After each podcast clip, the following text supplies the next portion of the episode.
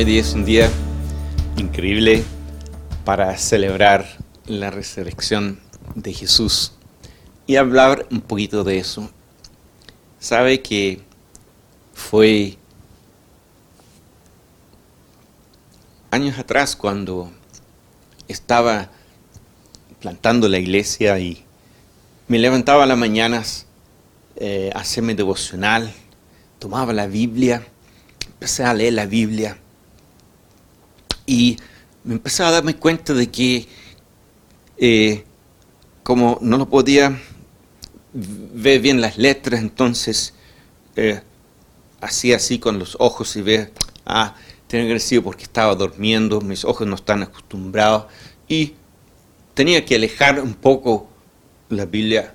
Y así cada vez más lejos y cada vez más lejos.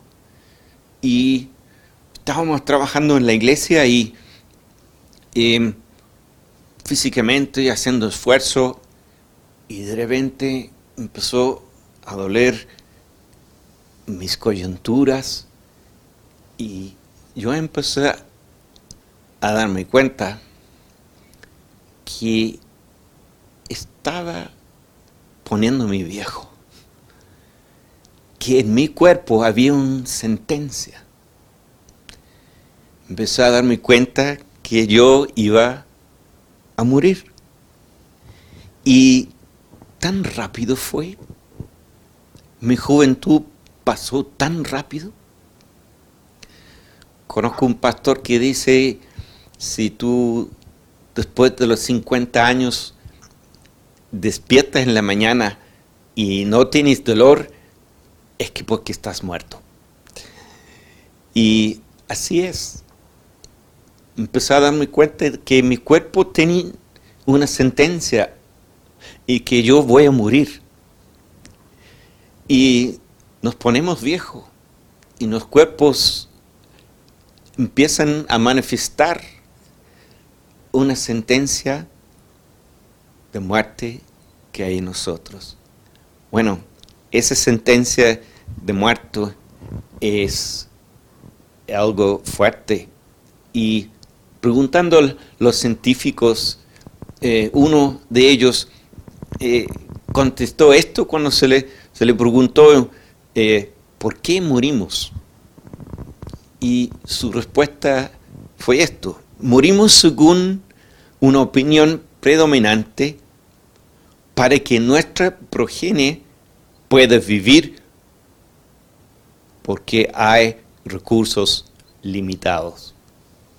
Imagínate, eh, esto es la conclusión del científico de que morimos para dar lugar a otros que vienen, así que vivimos por un tiempo, luego morimos y tenemos que dar espacio a otros porque no hay recursos suficientes.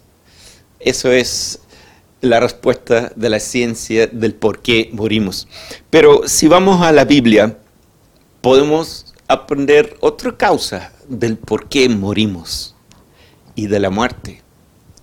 Y fue en el principio, todos conocemos la historia más o menos, de Dios creó a Adán y Eva, hizo un hermoso huerto, y en el huerto le puso árboles y fruta, pero dijo acerca de un árbol, puedes comer de todos los árboles del jardín, pero del árbol del conocimiento del bien y el mal no deberías comer el día que de él comáis, ciertamente morirás. Entonces fue advertida eh, Adán y Eva de que había un árbol que no debían comer y si comieran iban a morir. Y todos decimos eh, sí, porque en realidad no murieron. Eh, fue un muerte espiritual. Pero eh, la verdad es que ese muerto espiritual también trajo muerte en sí al cuerpo humano. Por medio de un solo hombre el pecado entró en el mundo y por medio del pecado entró la muerte. Fue así como la muerte pasó a toda la humanidad porque todos pecaron. Y vemos y nos damos cuenta que hay una sentencia de muerte esta es la verdad que tenemos que darnos cuenta. Adán y Eva fueron enviados lejos de Dios y fuera del jardín. Esto fue muerte espiritual. Y comenzaron a morir físicamente. Esto es la muerte de sus cuerpos. Se convirtieron en seres mortales con una vida limitada. Pero aún Adán y Eva, peor aún, Adán y Eva transmitieron su pecado a su descendencia. Toda persona nacida en el mundo excepto Cristo, en Hebreos 4:15, nació pecaminosa y destinada a morir. No es para mí muy agradable, pero, ¿sabe? Eh, vamos a morir. Vamos a morir. Esa es la verdad. Y la muerte es inevitable. Tenemos en nosotros la sentencia de la muerte. Y aunque somos jóvenes, a veces pensamos que la vida es larga, pero la vida no es larga, la vida es muy corta, muy corta.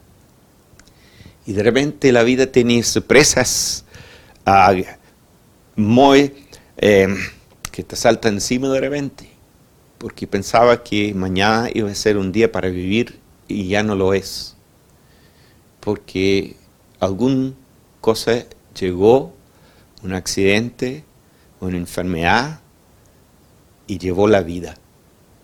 Simplemente llevó la vida. Así que la muerte no esté lejos de ninguno de nosotros.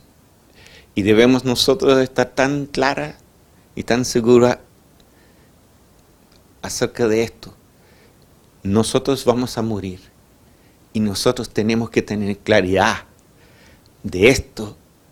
Y nosotros tenemos que pensar y empezar a vivir y proyectarnos de personas que tenemos clara qué es la muerte y qué hay más allá que la muerte. Bien, así que si entendemos que vamos a morir, la muerte eh, es un aguijón. La muerte es un temor sobre toda la humanidad. La gente teme la muerte, lo desconocido, lo más allá. Todo esto causa un tremendo temor y más aún hoy en día cuando la enfermedad del COVID-19 esté expandiéndose como nunca antes. Nadie está seguro hoy en día. Hay 105.873 muertos en el mundo. 105.000. En Estados Unidos solo hay 19.651 muertos. Y la COVID-19 aún no tiene antivirus. Esto es chocante. En Chile 6.927 infectados y 73 muertos. ¿Cuándo puede que la muerte me toque a mí? ¿Y qué puedo yo decir acerca de la muerte? He encontrado la cura. He encontrado este antivirus. Bueno, yo anuncio hoy día el que ya encontró el antivirus, el que encontró el antídoto, el que encontró el remedio para la muerte. Jesús dijo, yo soy la resurrección y la vida. El que cree en mí vivirá aunque muera. Y todo el que vive y cree en mí no morirá jamás.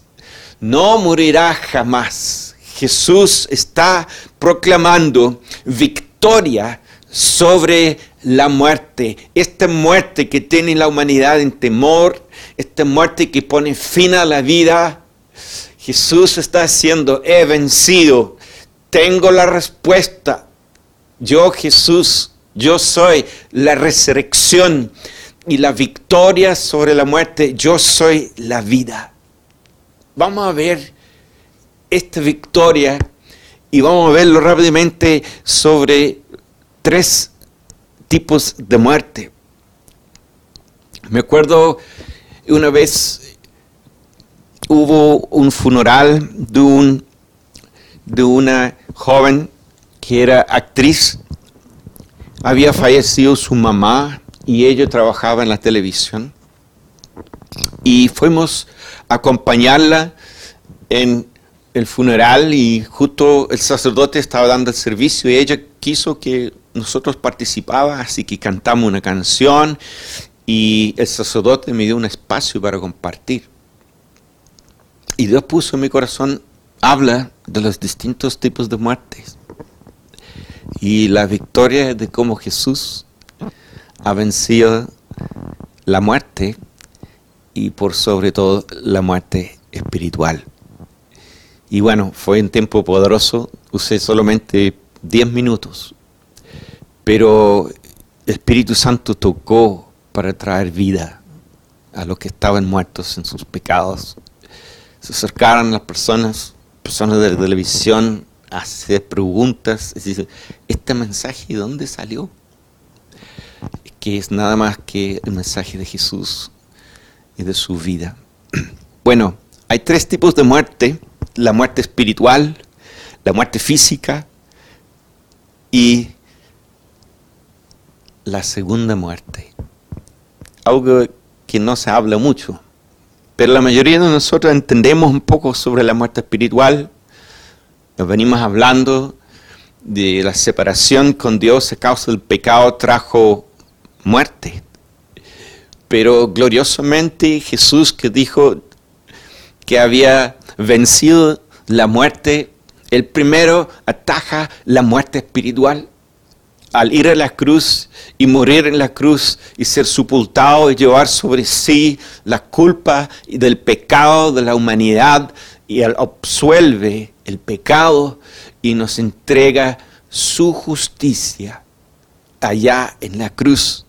Dice, pero Dios que es rico en misericordia, por su gran amor por nosotros, nos dio vida con Cristo, aun cuando estábamos muertos en pecados.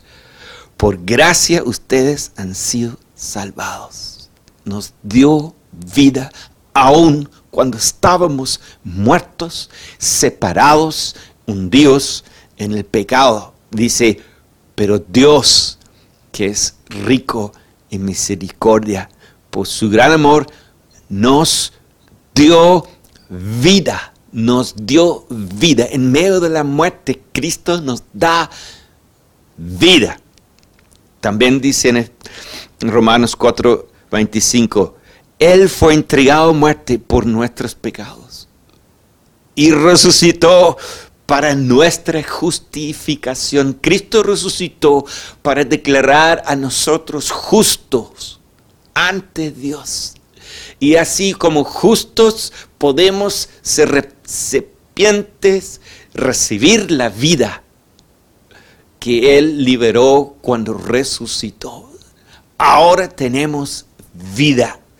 Vida que tiene una cualidad que es eterna. Cuando Cristo empieza a vivir en nosotros, la calidad de su vida es eterna. Hay diez resurrecciones de cuerpos en la Biblia, empezando con eh, Eliseo, eh, eh, ¿cierto?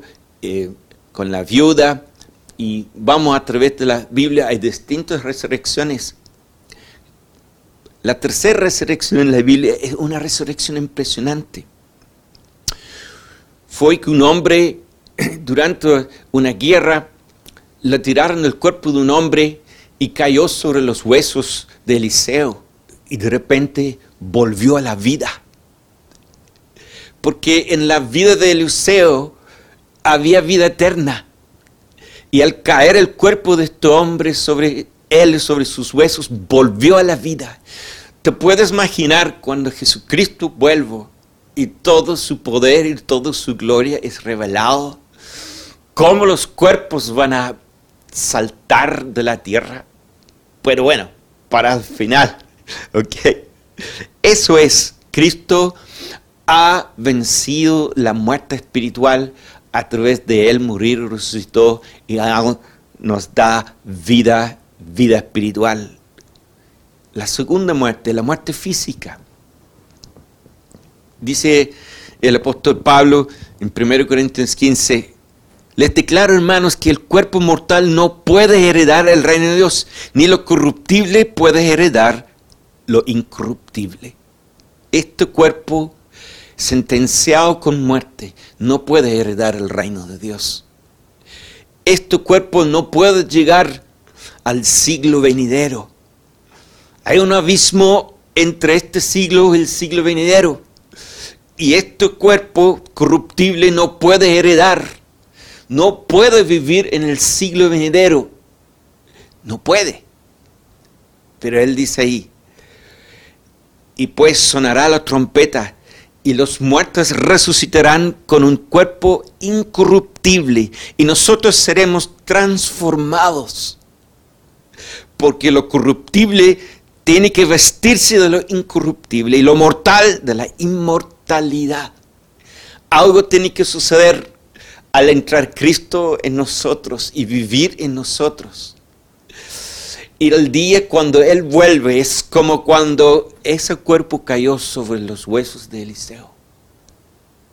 De repente sucedió algo. Así también en la muerte de Jesús, cuando hubo un terremoto y la gente que eran santos, que eran sepultados en distintos lugares, volvieron a la vida, andaba dando vueltas, andando en las calles porque había liberado vida, porque la vida que está en Jesús, que cuando recibimos a Jesús recibimos vida, esa vida es una vida con cualidad eterna, no puede morir. Y si esa vida permanece en ti, tú no puedes morir, porque la vida que hay en ti es vida eterna es la cualidad de la vida del ser de Dios. Es un ser eterno y su vida no puede corromperse porque es vida y está en ti, nos da vida eterna.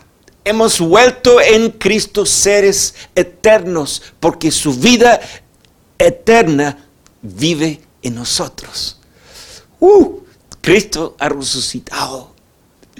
Cristo ha dado nueva vida. Cristo nos ha dado su vida y su vida es de cualidad eterna. Uh, sigamos. La tercera muerte. Ahí las cosas se ponen así como complicadas. ¿Qué es la segunda muerte? Se escucha de esto en la Biblia. ¿Y qué quiere decir la segunda muerte? Dice en Apocalipsis 21, pero los cobardes, los incrédulos, los abominables, los asesinos, los que cometen inmoralidades sexuales, los que practican artes mágicas, las idólatras y todos los mentirosos recibirán como herencia el lago de fuego y azufre. Esto es la segunda muerte. Wow. ¿Qué es esta segunda muerte? es interesante ir a la Biblia y entender qué es la segunda muerte. Primeramente debemos entender de que hay más que una resurrección. Hay dos resurrecciones.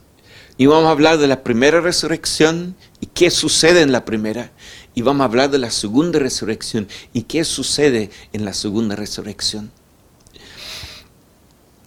Dice la Biblia en Daniel 12:2, y del polvo de la tierra se levantarán las multitudes de los que duermen. Está hablando de que un día habrá una gran resurrección. Y aquí incluye las dos resurrecciones, porque habla en general. Algunos de ellos para vivir por siempre, pero otros para quedar en la vergüenza y en la confusión perpetuas. Nosotros debemos saber que cada ser humano que ha vivido va a ser resucitado. Y cada uno que ha vivido va a ser resucitado. Las personas piensan que después de la muerte hay reencarnación o simplemente se duermen y nunca más se sabe de ellos. No, cada ser humano que ha vivido, que ha nacido, que ha crecido, que ha muerto, va a resucitar. Y dice lo siguiente, el mar devolvió sus muertos. La muerte y el infierno devolvieron los suyos. Y cada uno fue juzgado según lo que había hecho. Es decir, la resurrección también es para que se enfrenten el juicio. Pero la buena noticia aquí se refiere a la segunda resurrección, porque vamos ahora a saber qué pasa en la primera resurrección. Aquí se repite, la muerte y el infierno fueron arrojados al lago de fuego, y el lago de fuego es la muerte segunda. Me encanta esta parte en donde dice, esta es la primera resurrección, hablando en Apocalipsis de aquellos que fueron decapitados por no recibir la marca de la bestia, etcétera, etcétera. Y dice, y fueron resucitados en la primera resurrección. Lo, y dice, esta es la primera resurrección. Los demás muertos no volvieron a vivir hasta que se cumplieran los mil años. Dichosos y santos los que tienen parte en la primera resurrección. La segunda muerte no tiene poder sobre ellos, sino que serán sacerdotes de Dios y de Cristo y reinarán con Él mil años. Qué maravilloso. Cuando Cristo vuelva en su segunda venida, todos los que están en Cristo, los muertos, los que están vivos, serán resucitados los muertos que están en Cristo. Y los que están viviendo serán transformados. Y recibiremos en aquella instante cuerpos glorificados. Por favor, nótense las diez resurrecciones que están en la escritura, que incluyen las resurrecciones de Jesús. Pedro 1, Pablo 1, Eliseo, Elías, ¿cierto? Todas las resurrecciones que están en la Biblia, ellos resucitaron, pero sus cuerpos volvieron a morir después. Pero esta resurrección va a ser diferente, porque esta resurrección va a ser tan poderoso cuando Cristo vuelve en su segunda venida.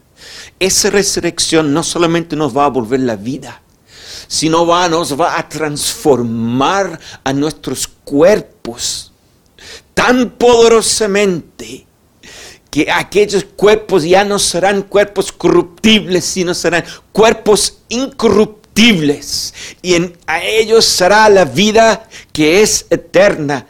Y viviremos para siempre con Cristo.